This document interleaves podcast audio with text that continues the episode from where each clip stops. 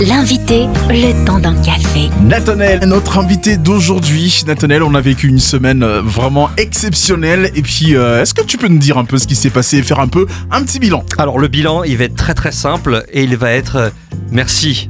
Voilà, tout simplement. Avec une semaine qui a été extraordinaire, extraordinaire euh, pour euh, déjà la simple raison, c'est qu'on a partagé, vous nous avez partagé vos histoires.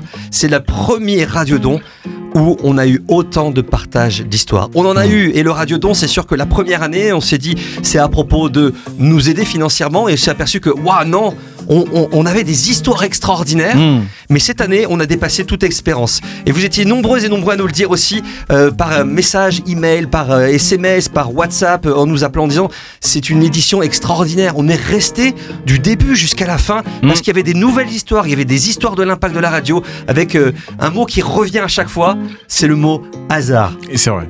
Par hasard, je suis tombé sur Phare FM. Mm. Ma voiture est tombée en panne et puis euh, ma radio sont, per- sont, sont perdues et je tom- suis tombé par hasard sur Phare FM. Mm. J'étais sous ma douche en train d'écouter Skyrock, ce que nous disait Barbara, si je me trompe pas, et ça. qui me disait par hasard, la radio a changé et c'était Phare FM, c'était de la louange. Par hasard, par hasard, par hasard, par Mm. hasard.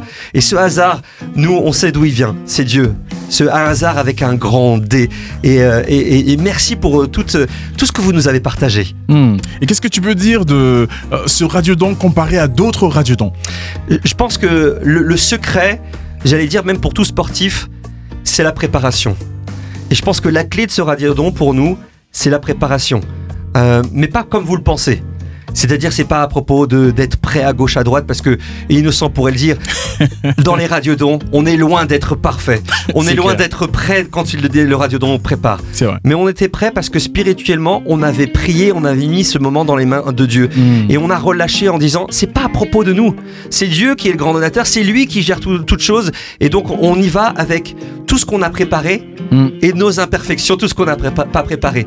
Et surtout, on est allé avec le cœur de se dire, c'est à propos de, de vous, auditeurs. C'est votre radio, c'est votre histoire et c'est l'histoire de Dieu dans vos vies à travers Phare FM. Mm. Et voilà, si on- il y a une chose à retenir durant ce radiodon, c'est vraiment cela. Votre radio, votre, votre radio, votre histoire. Et forcément, vous allez me parler de chiffres. Eh bien, le chiffre, C'est la question que j'allais poser d'ailleurs. Je me suis dit, ok, on parle d'histoire, on parle de l'impact, mais l'objectif était de 120 000 euros. Alors, qu'en est-il aujourd'hui? Alors, vendredi soir, puisque c'était vendredi soir jusqu'à 20h, on était à 97 057 euros. Un grand merci. On n'est pas aux 120 000 euros, mais j'allais dire merci à Dieu de ne pas vous avoir laissé les 120 000 euros. Parce que sinon, on aurait pu s'enorgueillir de dire hey, on a réussi à nos stratégies, etc. Non, parce que entre-temps, il y a plein de choses qui s'est passé ce week-end, Hmm. mais je vais pas pouvoir vous tout dire. Je vous laisse découvrir directement sur le site farfm.com. La jauge est mise à jour tout le temps et vous verrez ce qui s'est passé durant le week-end. Et si quelqu'un veut encore donner, Nathanaël, qu'est-ce que tu conseillerais? Jusqu'à la fin de l'année, déjà, 120 000 euros, c'était juste pour cette semaine-là.